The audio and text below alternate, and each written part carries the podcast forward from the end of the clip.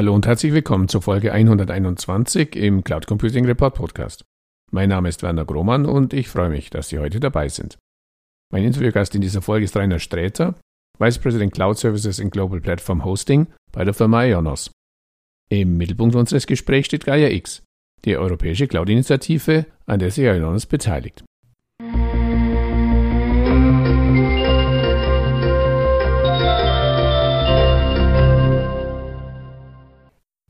Hallo Herr Streter, herzlich willkommen zum Interview im Cloud Computing Report Podcast. Zum Einstieg bitte ich Sie, sich unseren Zuhörern kurz in zwei, drei Sätzen vorzustellen. Super gerne. Ich äh, bin seit äh, fast zehn Jahren jetzt bei der Ionos ähm, und äh, dort verantwortlich für die äh, Cloud-Plattform und die Hosting-Plattform, die Entwicklung dieser Plattform. Und bin seit äh, Ende 2019, Anfang 2020 äh, auch ähm, der Vertreter von Ionos bei Gaia X und dort sowohl in den diversen Arbeitsgruppen und auch im äh, Technical Committee. Sie sprachen schon an, im Mittelpunkt unseres heutigen Gesprächs steht Gaia X, die europäische Cloud-Initiative. Im Juli hat die Bundesnetzagentur die Gewinnerkonsortien des Gaia X Förderwettbewerbs verkündet, der mit 122 Millionen Euro ausgestattet ist. Jonas ist gleich bei sechs der elf Gewinnerskizzen im Jahr 2021 beteiligt. Können Sie uns die einzelnen Projekte kurz vorstellen? Sehr gerne. Also zunächst einmal, wir waren selber ein ganz klein bisschen überrascht über diesen, äh, diesen Erfolg. Ähm, mit sechs äh, Gewinnern hatten wir wirklich nicht gerechnet. Ähm, aber die einzelnen Projekte waren wirklich äh, großartige Projekte und äh, die alle das Potenzial haben, zu unterstreichen, warum GaiaX wichtig ist äh, für, für uns äh, als Cloud-Anbieter, aber natürlich auch für Europa und vor allen Dingen für die Kunden am Ende des Tages. Ich fange mal ähm, mit den Projekten an, ähm, ohne da jetzt eine besondere Reihenfolge zu haben.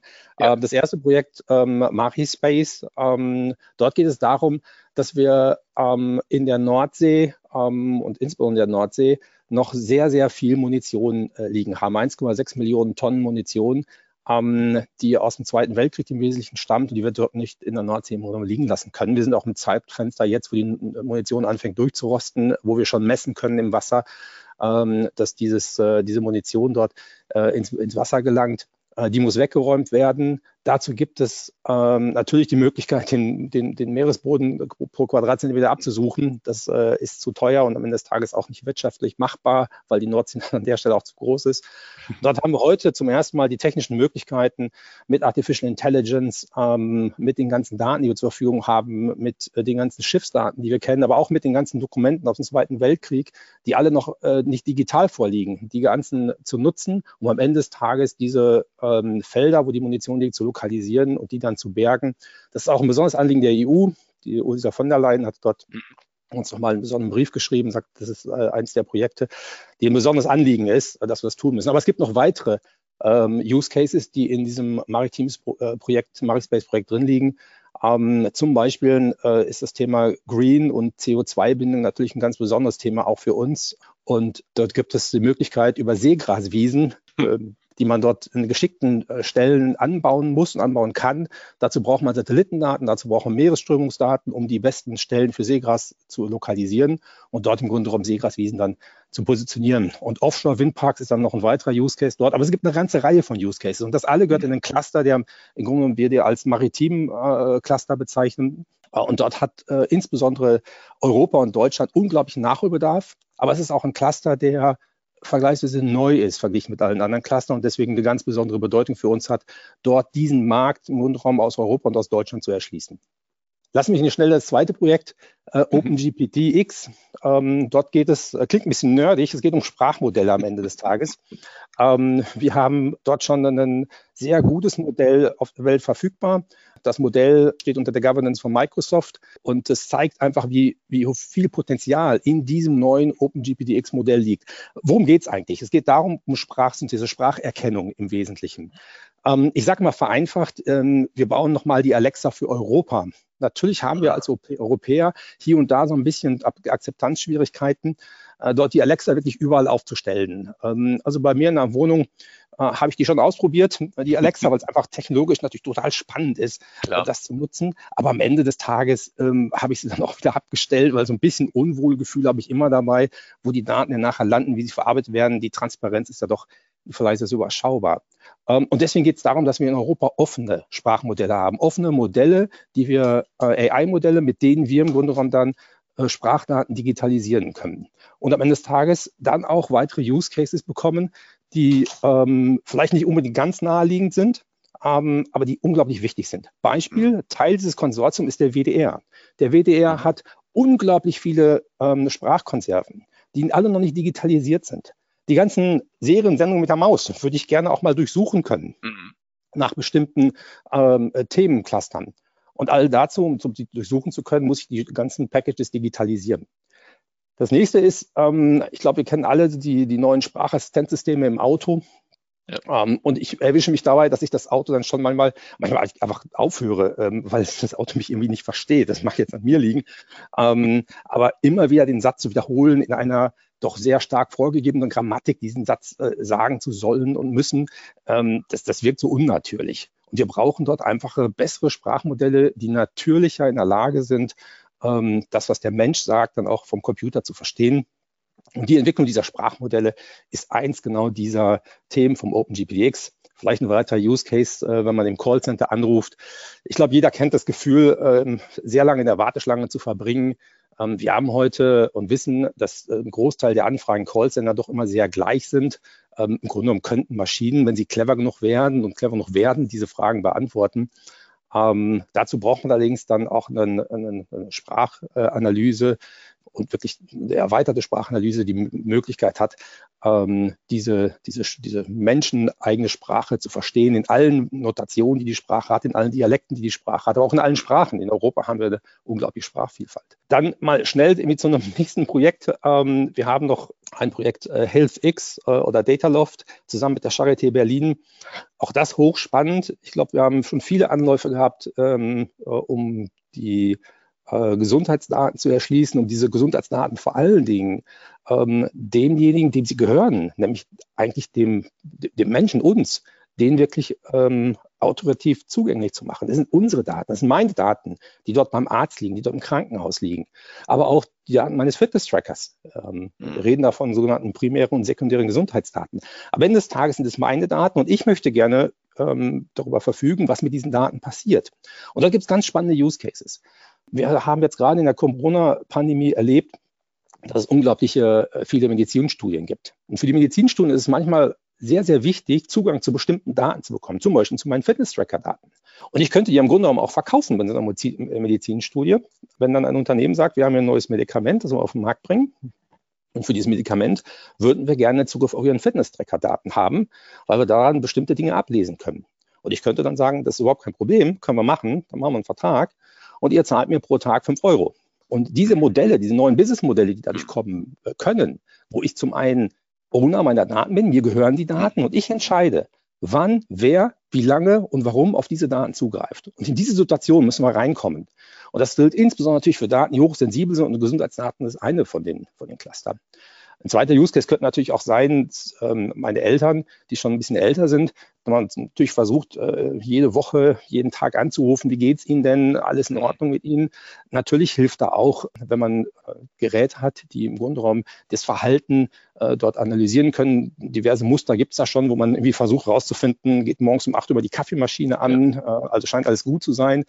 Ähm, ich glaube, dass so Fitness-Tracker-Daten, die man natürlich dann besser monitoren kann, genauer monitoren kann, natürlich auch helfen können, dort alle ein bisschen ruhiger schlafen zu lassen manchmal. Also dort die Überwachung von, von, von äh, bestimmten Personengruppen im Sinne von gesundheitlicher Überwachung von Leuten, die am Nahe liegen. Aber auch da mit der Einwilligung, der Zustimmung von genau diesen Leuten. Die sind Besitzer dieser Daten und kein anderer. Ich glaube, das muss man respektieren und das ist auch ein großer Wandel, den wir auch bei dem nächsten Projekt sehen, Bildungsdaten. Auch dort äh, haben wir ein Projekt, ähm, äh, Possible heißt dieses Projekt zusammen mit äh, der Dataport und Bechtle. In diesem Projekt geht es im Grunde genommen darum, dass wir ähm, sowohl in den Kommunen und Verwaltungen sehr viele Daten liegen haben, aber auch auf den ganzen, dem ganzen Bildungssektor sehr viele Daten existieren, die am Ende des Tages Daten der User, der Kunden sind am Ende des Tages. Also wenn ich im Grunde genommen eine neue Geburtsurkunde brauche, dann muss ich heute zum Amt gehen und diese Geburtsurkunde beantragen. Im Grunde ist es aber meine Geburtsurkunde. Also im Grunde genommen müsste ja eigentlich das Amt die Geburtsurkunde mir zustellen in meinen Datenspeicher. Das sind meine Daten. Das gleiche gilt für einen Nachweis über Hundesteuer. Jeder Vorgang, der heute in der Kommune stattfindet, generiert im Grunde genommen gewisse Dokumente und diese Dokumente müssten eigentlich bei mir liegen und es müsste eigentlich möglich sein, dass die Kommunen diese Dokumente digital mir zustellen können. Das gleiche gilt für die Bildungsdaten. Wir reden immer von Bildungsreise, also angefangen wirklich von den ersten äh, Tagen in der Schule bis hin aber auch später in den Beruf, äh, in den Weiterbildungen, die dort kommen. Dort gibt es natürlich auch den, den Bedarf, dass diese Zeugnisse, diese äh, Zertifikate, dass die im Grunde genommen mir überlassen werden, in meinem Hoheitsbereich sind und ich dann entscheiden kann, will ich diese Zeugnisse mit LinkedIn teilen, mit Zing teilen, will ich die mit meinem Arbeitgeber teilen, wie lange will ich die eigentlich teilen oder will ich die auch mit meinen Freunden teilen auf Facebook, weil ich das cool finde. Aber das ist meine Entscheidung, das zu tun und das ist nicht die Entscheidung von irgendjemandem Dritten und schon gar nicht darüber, wenn ich entscheide, sie nicht mehr teilen zu wollen, dass ich dann versuchen muss, heute sehr kompliziert, äh, teilweise mit, mit richterlichen Beschlüssen, dafür zu sorgen, dass diese Daten nicht mehr verfügbar sind und nicht mehr sichtbar sind. Das müssen wir anders regeln. Der Souverän, derjenige, der die Daten besitzt, ist am Ende des Tages der Kunde und nicht irgendeine andere Institution. Und anschließend daran haben wir gleich ein weiteres Projekt, Merlot. Äh, in diesem Projekt geht es darum, natürlich dann diese Daten auch zu nutzen, um sehr clever den einzelnen Menschen Empfehlungen zu machen, Vorschläge zu machen, wie die Bildungsreise weitergehen könnte. Da man natürlich, wenn man den Zugriff auf diese Daten bekommt und der, der, der Kunde sagt, hey, du kannst deine, diese Daten, die ich habe hier, die ich jetzt gesammelt habe in meiner Bildungsreise, die kannst du zentral die jetzt einmal anschauen hier. Das sind meine Daten, ich gebe Zugriff drauf. Dann kann ich natürlich diese Daten auch nutzen und sagen, wahrscheinlich wäre für dich doch folgende Option mal gut in Betracht zu ziehen. Also die Bildungsreise auch ein bisschen nach vorne zu denken und zu steuern und dort neue Vorschläge zu machen, weil Bildung ist natürlich das, was uns als, als Nation, als Deutschland, aber auch Europa auszeichnet und was ein riesiger Mehrwert ist, den wir hier haben, einfach diese Basis, diese Bildungsplattform zu haben und Bildung nach vorne zu treiben. Da sind wir nicht gut drin. Das muss man ganz klar sagen. Ich glaube, wir haben sehr viele Länder, die dort eine, einen ganz, ganz guten Job machen. Und das Potenzial, was wir da aber sehen, was wir haben und was wir kennen, dieses Potenzial können wir diesen Projekten äh, einen Quantensprung nach vorne bringen. Und zu allerletzt, das sechste Projekt, Tellus, ist dann nochmal ein bisschen nerdiger. Ähm, es geht darum, dass wir natürlich sehr viele Dateninseln haben, sehr viele Silos haben, sehr viele verschiedene Cloud-Service-Provider in Europa haben und irgendwie müssen wir die verbinden. Wir müssen natürlich schauen, dass wir die Konnektivität dieser Daten hinbekommen, weil viel, viel Mehrwert liegt in der Verbindung von Daten immer unter der Prämisse, dass wir natürlich die, die, die, die Zugriff dort geregelt haben und dass äh, auch der Zugriff äh, dort von den Besitzern dieser Daten kontrolliert ist. Aber wir müssen einfach in der Lage sein, heute diese unterschiedlichen Datentöpfe, die wir haben, miteinander zu verbinden. Nehmen wir das Beispiel dieser maritimen Daten, die ich ganz eingangs erwähnt habe. Das sind unglaubliche Datenmengen, die dort liegen. Aber diese Datenmengen haben noch einen riesen Vorteil für andere Industrien, die auch davon lernen können. Zum Beispiel die ganze Agrarindustrie, die von diesen Art der Daten, die wir dort haben, auch lernen kann. Und die Verbindung dieser Datentöpfe, die müssen wir hinbekommen. Und dazu brauchen wir im Grunde genommen ein Netzwerk, ähm, was einfacher zu bedienen ist, was, wo wir einfache Verbindungen zwischen Datentöpfen hinbekommen, als wir es heute bekommen. Das machen wir mit sogenannten Overlay-Networks. Das ist auch gar keine neue Technologie, aber wir nutzen sie einfach nicht in der Art und Weise, dass wir heute in der Lage sind, zwischen beliebigen Datentöpfen, die wir haben, einfach äh, sehr einfach Verbindungen herzustellen, um einfach neue Businessmodelle, neue Wertschöpfung zu betreiben, und natürlich auch ähm, ganz, ganz viele neue Use Cases, die wir alle schon so ein bisschen beschreiben können teilweise, aber teilweise wissen wir auch noch gar nicht, was da auf uns zukommen wird an, an ganz spannenden Geschichten, aber die im Grunde genommen dann auch umsetzen zu können äh, mit, mit viel kleineren Hürden, als wir das heute teilweise haben. Ja, unabhängig ob nerdig oder nicht, zeigt ja der Überblick, dass es eine unglaubliche Vielfalt an Themen und an Use Cases bei Gaia X gibt, aber gewähren Sie uns doch mal einen Blick hinter die Kulissen? Wie kann man sich die Arbeit in den einzelnen Projektkonsortien vorstellen? Wie läuft die Arbeit in der Praxis ab in so einem Meeting oder in so einem Konsortium? Ähm, grundsätzlich ist das gar nicht so unterschiedlich. Es gibt in den Konsortien in der Regel immer äh, eine Firma, eine Partei, die im Grunde genommen diese, äh, den Lead hat, die diese fachliche Idee, diese Vision hat und die natürlich dann diese Version versucht, fachlich voranzutreiben. Und was man dann versucht, ist in so einem Konsortium immer die richtigen Partner zu finden, also die, die Leute, die im Grunde genommen schaffen, dann diese Idee real werden zu lassen. Manchmal könnte man sich sagen, warum brauchen wir zu Gaia X? Ähm, das äh, geht ja auch so. Ich meine, der kann ja mit Telefonhörer in die Hand nehmen und ruft irgendwie fünf Freunde an ähm, und äh, dann bauen wir zusammen im Grunde genommen ein, ein neues Produkt.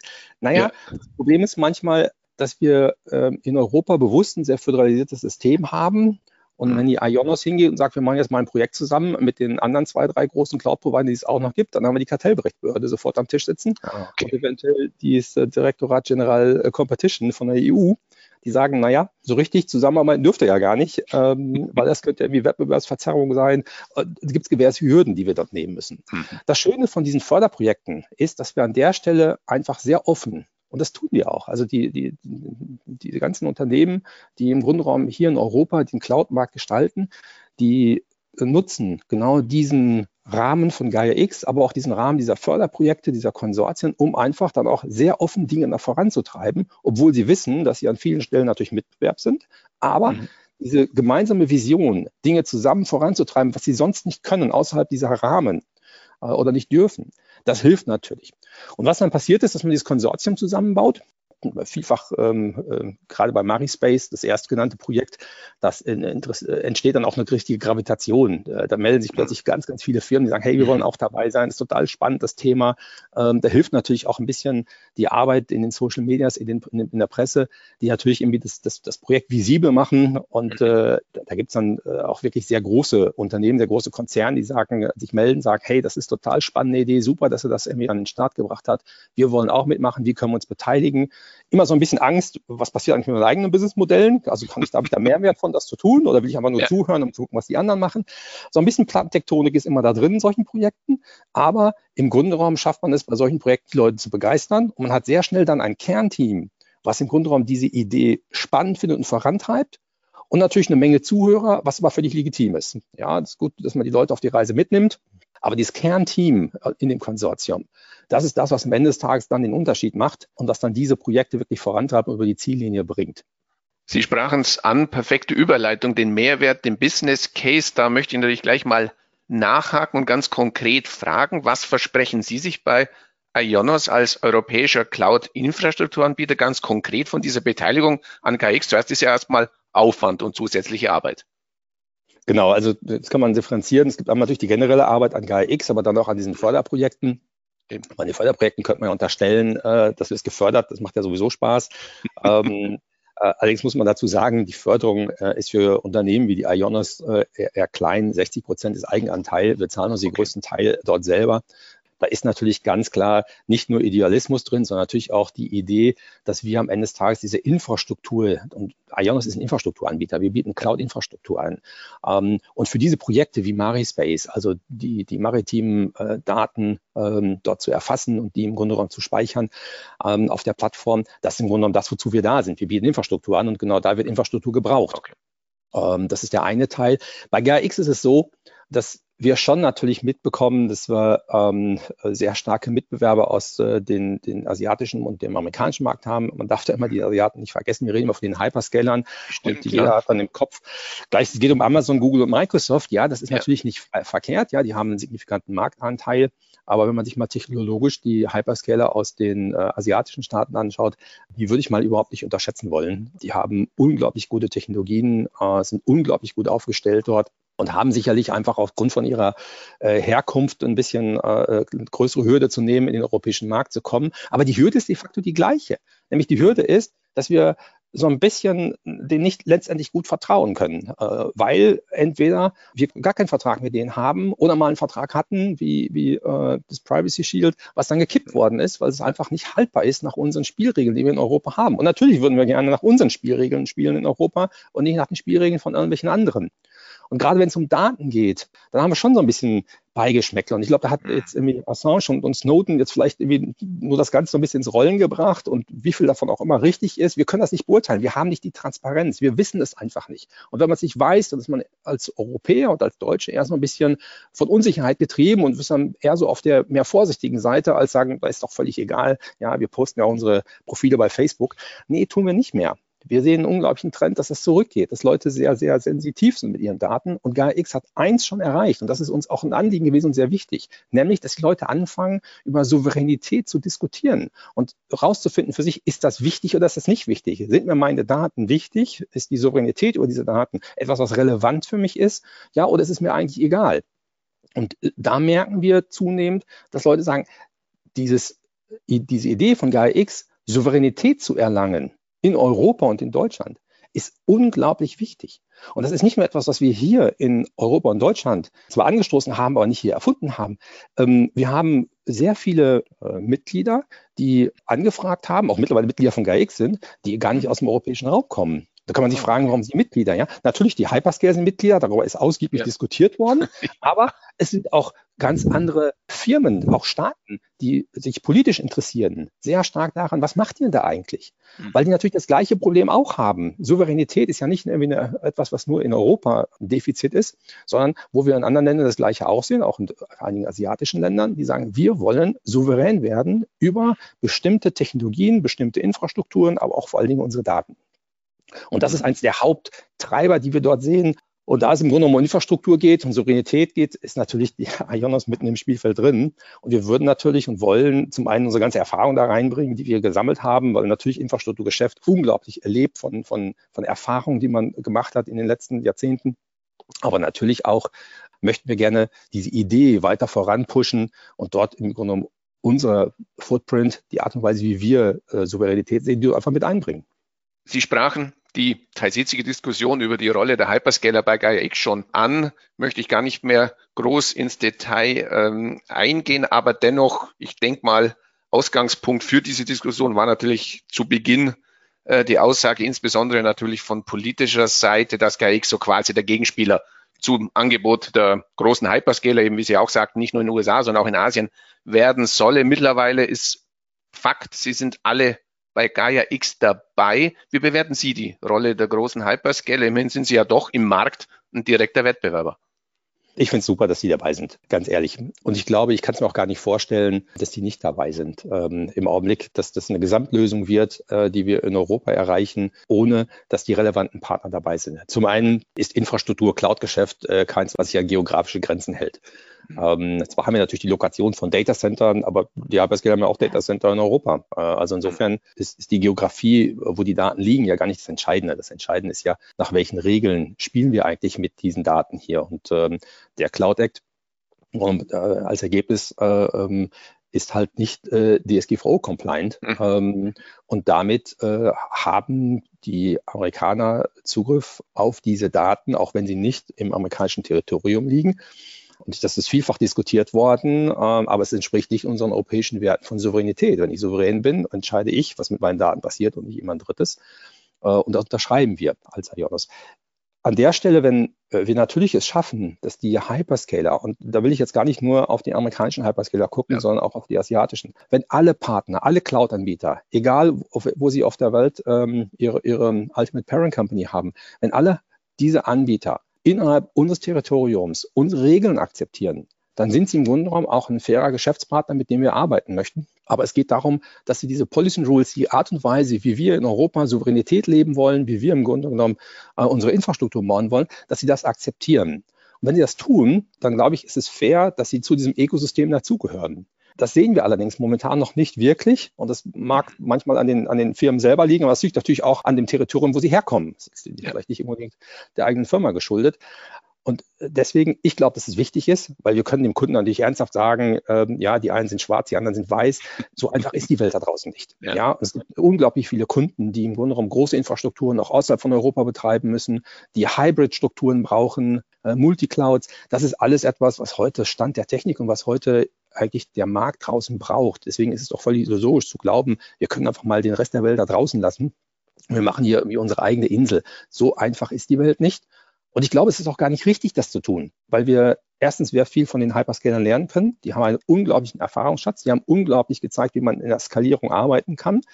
Nicht alles davon können wir adaptieren. Äh, das merken wir auch. Wir haben eine föderalisierte Infrastruktur äh, in Europa. Es gibt nicht diesen einen großen, den wollen wir auch gar nicht haben, sondern es gibt natürlich eine sehr verteilte Struktur. Und die ganzen Technologien, Multicloud, Hybrid Cloud, sorgen natürlich jetzt dafür, dass wir in der Lage sind, dort eine hybride Multicloud-Infrastruktur aufzubauen, inklusive der Hyperscaler. Und der Kunde am Ende des Tages kann jetzt selber souverän entscheiden, möchte ich meine Daten beim einen oder beim anderen ähm, hosten, möchte ich meine Applikation beim einen oder anderen laufen lassen. Und damit erreichen wir Souveränität.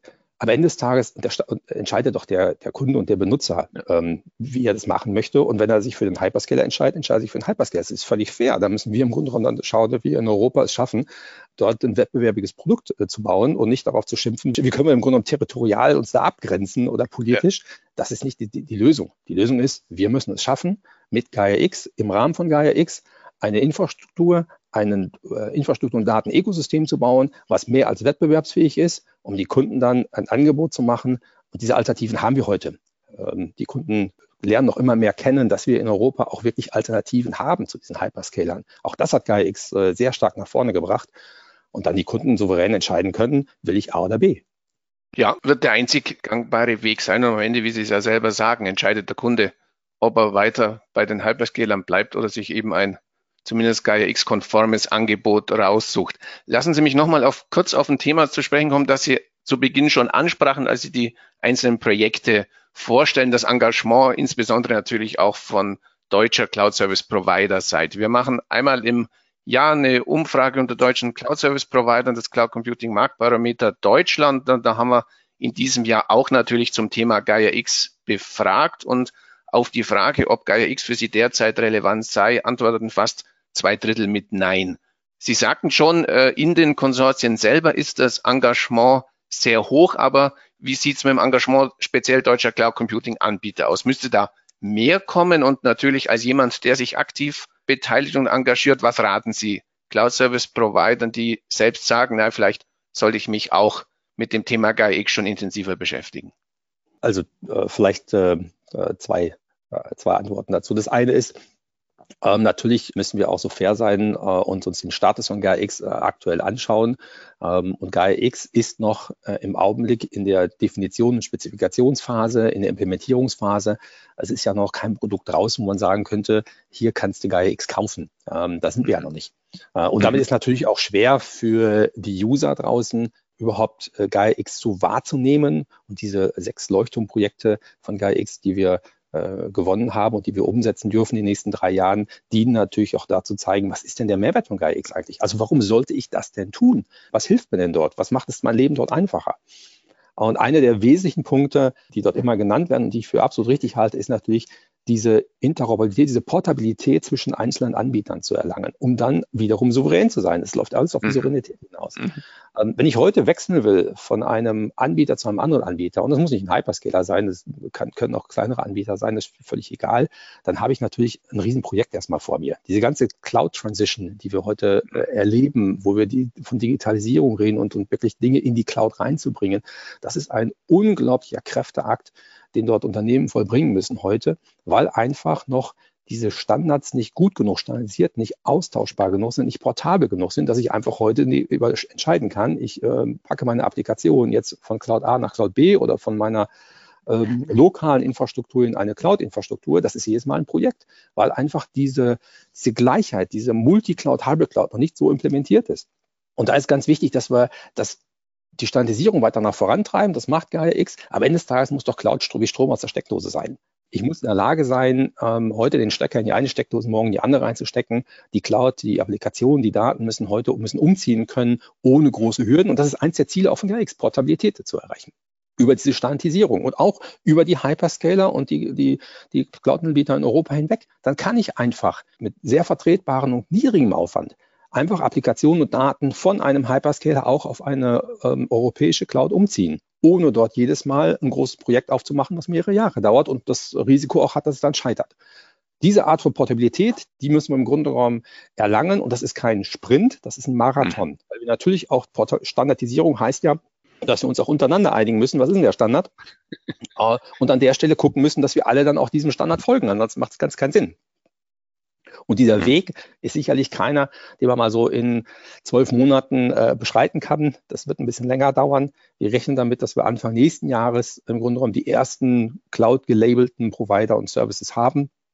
Das sind dann ja fast äh, zwei Jahre, die es gedauert hat. Und ich glaube, es ist wirklich fair zu sagen, dass das eine, eine schon sehr ambitionierte Zeitachse ist, das in der Geschwindigkeit hinzukriegen. Alles das, was man in den letzten 10, 15 Jahren nicht geschafft hat, ähm, da mal kurz in zwei Jahre reinzupacken, ähm, das ist, und das bei der Gemengelage. Ich meine, wir reden ja von unglaublich vielen Firmen. Mehr als 300 Members haben wir mittlerweile. Mhm. Äh, vor zwei Wochen, glaube ich, ist diese Zahl 300 überschritten worden. Das sind 300 Members, die stimmberechtigt sind, die also im Grunde genommen dort ihre Version, ihre Vision auch auch ähm, erzählen dürfen und die wir dort auch mit einbeziehen und schauen, dass wir dort einen Konsens finden über diese hochföderalisierte Infrastruktur. Wird das funktionieren? Ja, klar wird das funktionieren. Warum? Weil wir technisch an vielen Stellen sowieso die gleichen Standards schon verwenden. Es gibt nur diese Friktion an einigen Stellen, gerade zwischen den Clouds, die wir beseitigen müssen. Da dienen dann unter anderem solche Projekte, wie ich eingangs erwähnt habe, von Telus, dieses super nerdige mhm. Overlay Network, einfach um die Verbindung erstmal herzustellen. Ja. Also ich bin fest davon überzeugt, dass dieses das Gaia X an der Stelle natürlich der richtige Schritt ist, den wir alle, glaube ich, in die Richtung E laufen müssen. Gaia X mhm. hilft uns jetzt ein bisschen. Da hat im Grunde genommen das BMWI zu richtigen Zeitpunkt einfach mal einen Impuls gesetzt und gesagt hat, ja, wir wissen, das hat nicht immer geklappt. Wir haben eine Menge Initiativen schon gehabt, die alle gescheitert sind. Aber es ist der richtige Zeitpunkt für einen neuen Versuch, einen wesentlich konkreteren Versuch zu äh, unternehmen und hat auch die richtigen Impulse gesetzt, das zu machen. Also in der Umsetzung sind wir, glaube ich, viel, viel besser geworden, haben viel gelernt aus den Dingen, die alle gescheitert sind um jetzt, und das merkt man auch, also die Traktion, die das Ganze entwickelt hat, dieser Wunsch dieser Standardisierung und dieses, diese Einigung über schon bestimmte Standards, der ist schon so weit fortgeschritten, dass ich äh, da sehr guter Dinge bin, dass wir das Infrastruktur-Ökosystem relativ schnell äh, standardisiert bekommen. Wie gesagt, ich rechne damit, dass wir Anfang nächsten Jahres äh, dort einen ganz großen Schritt nach vorne machen. Äh, und dann gibt es noch das Datenökosystem. Auch das vergessen viele Leute. 50 Prozent von GAIX ist, ist Infrastruktur, aber 50 Prozent ist auch Datenökosystem. Die ganzen Datentöpfe, die Big Data Lakes oder Data Spaces, alle die müssen wir im Grundraum die richtige Technologie zur Verfügung stellen, aber auch interkonnektieren. Es nützt ja nichts, einen Datenspace zu haben und keiner kann darauf zugreifen. Also da ist sicherlich noch einiges an Arbeit vor uns, aber da sind schon sehr, sehr wichtige, signifikante Schritte, die wir jetzt gerade unternommen haben und die dazu führen werden, dass wir diese Grundprinzipien von GAIA-X, die auch für uns äh, umgesetzt bekommen.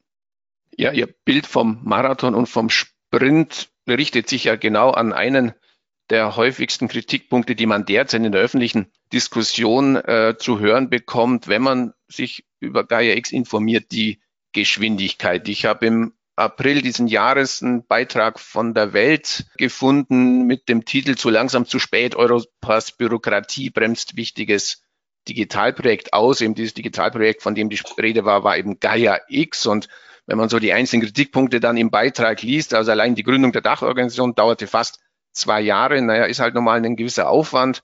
Aber auch Eurocloud-Geschäftsführer Andreas Weiß spricht im Beitrag von einem schwierigen Multi-Stakeholder-Prozess äh, und dem Managen vieler Partikularinteressen. Ich würde die Aussage mal mit viele Köche verderben den Brei übersetzen. Die Telekom zweifelt laut Welt angesichts der Bürokratie bereits an der Wirtschaftlichkeit und befürchtet ein ähnliches Scheitern wie einst beim DE-Mail-Projekt.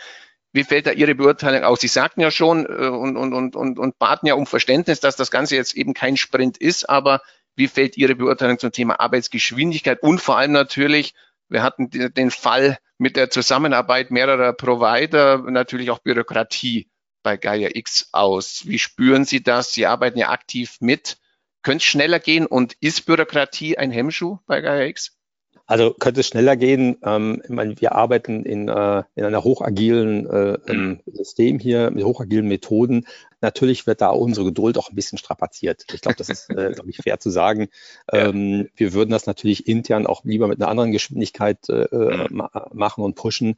Und es gibt dort auch sicherlich bilaterale Gespräche zwischen den einzelnen Cloud-Providern, die dann auch, äh, wo diese Ungeduld ein Thema ist und auch Möglichkeiten, wie man das Ganze beschleunigen kann, immer wieder diskutiert werden. Wir nehmen das auch wahr. Wir würden das auch lieber gestern als morgen haben. Das mhm. ist einfach so. Stört da die Bürokratie? Ich wüsste nicht genau, wo sie da stört weil das Bauen dieser ASBL war ein paralleler Prozess. Ähm, ist ja mhm. nicht so, als hätten wir im Grunde genommen nicht parallel weitergearbeitet ja. äh, und an der Standardisierung gearbeitet. Ähm, und ja, ähm, wir haben uns dafür entschieden, das als belgische Association Internationale lukrativ zu machen. Das sorgt dafür, dass dort in, in Belgien auch der König unterschreiben muss. Ähm, Habe ich gelesen, ja. Ähm, haben wir dann auch ein bisschen uns dann mit dem Königshaus mal beschäftigt, ähm, ähm, um zu schauen, warum ist das eigentlich so? Am Ende des Tages, ja, äh, hat das dann ein bisschen gedauert, ein paar Monate gedauert, dass die Unterschrift runterkommt, aber das hat doch die Arbeit in den Gremien nicht ansatzweise beeinflusst. Mhm. Es war vorher schon klar im Grunde genommen, was das Ziel ist. Das war ganz klar vorgegeben. Und ich glaube auch, dass der, der BMWI als einer der initialen, in der Initiatoren im Grunde genommen dort, der initialen mhm. Ideengeber, dort genau das Richtige gemacht hat. Der hat irgendwie ein paar Monate im Driver Seat gesessen und äh, ich darf das Bild aufgreifen vom BMWI selbst der, der Marco Alexander Breit hat gesagt, äh, wir, wir haben uns dann auf den Beifahrersitz gesetzt und jetzt sind wir noch maximal auf der Rückbank und gucken ein bisschen, wo die Reise dorthin geht. Aber die stören doch an keiner einzigen Stelle. Ganz im Gegenteil, ja, sie sorgen für solche äh, Leuchtturmprojekte dafür, dass Leute noch mal intensiver darüber nachdenken, was ist denn jetzt der Mehrwert? Wie können wir den darstellen? Welche Projekte können den unterstreichen? Also man gibt da sozusagen eine ganze Reihe von Impulsen, um es in die richtige Richtung zu treiben mal zurückkommt auf die vorhin erwähnte äh, Kritik, die auch in der Presse geäußert wird von einigen anderen äh, Cloud-Anbietern. Natürlich ähm, ist DE-Mail jetzt äh, ein Projekt, ähm, was ich persönlich jetzt nicht unbedingt mit GaiaX vergleichen würde, weil es eine völlig mhm. andere Notation hatte. Aber dahinter steckt ja im Grunde genommen die Frage, wie weit kann eine, eine Regierung, egal in welchem Land in Europa, bereits Versprechungen machen über Nutzung dieser Infrastruktur? Also im Grunde genommen vorab sagen, wenn ihr GAIX-compliant seid, kriegt ihr ganz viele Aufträge von uns. Und da ist natürlich klar, dass diese Versprechungen rechtlich bindend nicht erfolgen können. Das ist einfach nicht, nicht machbar äh, nach der aktuellen Gesetzesgebung. Das ist auch, glaube ich, richtig so, dass das nicht passiert. Das heißt, wir müssen natürlich hier schon auch Gentleman Agreements haben, sagen, wir bauen diese Infrastruktur, wir investieren dort und ganz viele Cloud-Provider auch die, die, die, die Deutsche Telekom, äh, auch die OVH, ähm, äh, alle, die dort mitmachen, arbeiten komplett pro bono im Augenblick ähm, dort, investieren dort unglaublich viel Zeit, weil sie an diese Idee glauben, das nach vorne zu bringen. Und ja, natürlich haben wir dahinter die Wette, dass das im Grunde genommen für uns nachher funktioniert, für alle, für jeden Einzelnen äh, funktioniert. Und natürlich ist es, glaube ich, sehr relevant, dass die öffentlichen Aufträge ein Signal dort setzen werden in Zukunft. Aber nein, sie werden das jetzt nicht versprechen und auch nicht versprechen können. Das ist auch gar nicht sozusagen die Herausforderung, sondern sie mhm. werden an der Stelle einfach Stück für Stück sich sehr stark mit GAIX auseinandersetzen, den Mehrwert verstehen und dann durch diese Attraktivität, die GAIX am Ende des Tages mit sich bringt, werden sie sich auch für GAIX entscheiden. Und wir haben ja die öffentlichen, äh, die den öffentlichen Sektor, Public Sektor in GAIX mit drin. Wir merken ja, welches Interesse da ist und wie versucht wird vom öffentlichen Sektor, aber auch vom Gesundheitssektor, vom Finanzsektor, von allen anderen Sektoren, wie man versucht, dort GAIX zu verstehen, zu greifen, diese Value Proposition von GAIX besser äh, umzusetzen für das eigene Business. Und dann am Ende des Tages sind wir davon überzeugt, deswegen auch das Engagement, dass sich das auszahlen wird. Ja, dann lassen wir uns abschließend den hier im Cloud Computing Report Podcast obligatorischen Blick in die Kristallkugel werfen. Wir hatten hier im Podcast bereits den CEO der GAIX Dachorganisation, Francesco Bonfiglio, zu Gast, der von einem ganz konkreten Fünfjahresplan für GAIX sprach. Wie sieht da Ihre Prognose für die weitere Entwicklung aus? Also äh, ich glaube, dass der äh, Francesco dort äh, ähm, mit dem, mit dem Fünfjahresplan absolut recht hat. Ähm, mhm. Ich würde ihn komplett unterstreichen. Ähm, wir haben an dem Fünfjahresplan mitgearbeitet, den mitentwickelt. Wir sind dort im Augenblick in der Zeitachse sehr, sehr gut unterwegs. Es geht darum, dass wir natürlich jetzt auch die, die Transparenz von dem, was wir dort erarbeitet haben, herstellen, die Leute mehr und mehr mitnehmen auf diese Reise, damit sie auch verstehen, an den richtigen Zeitpunkt auch verstehen, ähm, wo stehen wir gerade mit GaiaX, wo gehen wir hin, um auch ihren Einstiegspunkt in GaiaX äh, genau festlegen zu können. Es macht ja nicht Sinn für jeden, morgen komplett schon ähm, dort Member zu werden, dabei zu sein und dort aktiv mitzuarbeiten, weil wir natürlich noch in einer Phase sind, in der wir äh, erstmal definitorisch KX äh, festlegen, in der wir dann auch einen Rollout hinbekommen, in dem wir dann auch in der Skalierung reinkommen. Und für unterschiedliche Unternehmen äh, macht es zu unterschiedlichen Zeitpunkt Sinn, sich dort zu engagieren oder GAIX auch zu nutzen am Ende des Tages. Wir werden ja nicht jedes Unternehmen als Mitglied leider begrüßen können, obwohl die Einflussnahme dort in GAIX immer herzlich willkommen ist. Also ähm, je mehr Mitglieder wir haben, desto mehr Konsens können wir haben, desto mehr Beteiligte haben wir die einfach helfen, GAIX weiterzuentwickeln. Und dennoch, glaube ich, ist es fair, dass wir diesen Fünfjahresplan ähm, uns anschauen, Unternehmen für sich immer beurteilen, wann macht es Sinn, dort denn real einzusteigen in diese äh, Geschichte von GAIX oder auch GAIX einfach nur zu nutzen. Irgendwann wird GAIX einfach da sein. Ich glaube, dass wir nächstes Jahr dann einen sehr guten Blick auf GAIX haben, weil man es dann anfassen kann. Meine, an einigen Stellen, äh, wir haben schon ungefähr viele Dokumente, Dokumente gepublished, ähm, die verfügbar sind, die man lesen kann. Aber das sind natürlich viele Dokumente, alleine die Gaia X Federation Services, also dieses, dieses Rückgrat, wenn man so will, ja. von Gaia X. Ähm, das sind 800 Seiten. Ähm, die liest man nicht mal eben am Wochenende. Das sind wirklich äh, hochnerdige Texte dabei, die man wirklich verstehen muss ähm, am ja. Ende, um dann auch abzuleiten, was heißt denn das eigentlich und was muss ich alles machen. Manchmal schreckt es eher ab, als dass es hilft. Klar. Ähm, und solche Dokumente wie Policy Rules, Architecture of Standards, das ist halt keine leichte Lektüre, weil geht es ja auch nicht um ein, ein, sehr einfaches Thema. Es geht um hochkomplexe äh, äh, Lösungen, die wir hier äh, schaffen müssen.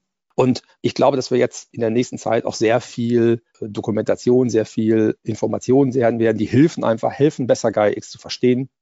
Und auch die Anwendungscases, diese Lighthouse-Projekte, um da mal zurück den Bogen auf den Anfang zu bekommen, ja. die werden sehr plastisch zeigen, an welchen Stellen KX wirklich real hilft. Was haben wir von KX? Was ist der Mehrwert eigentlich, den wir haben? Deswegen kann ich nur empfehlen, auch diesen Blick in diese Leuchtturmprojekte reinzuwerfen und da mal raus zu adaptieren, extrapolieren, was denn im Grunde genommen KX unter anderem bedeuten kann. Ja, dann wünschen wir und hoffen wir, dass es mit GaiaX, wenn schon nicht als Sprint, zumindest als Marathon dann klappt. Wünschen Ihnen natürlich für Ihr Engagement auch weiter viel Erfolg und herzlichen Dank fürs Gespräch. Herzlichen Dank auch von meiner Seite.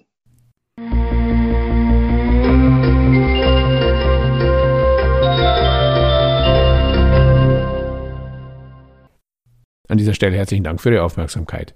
Die Shownotes zu dieser Folge finden Sie im Cloud Computing Report Podcast unter www.cloud-computing-report.de Podcast-Folge 121.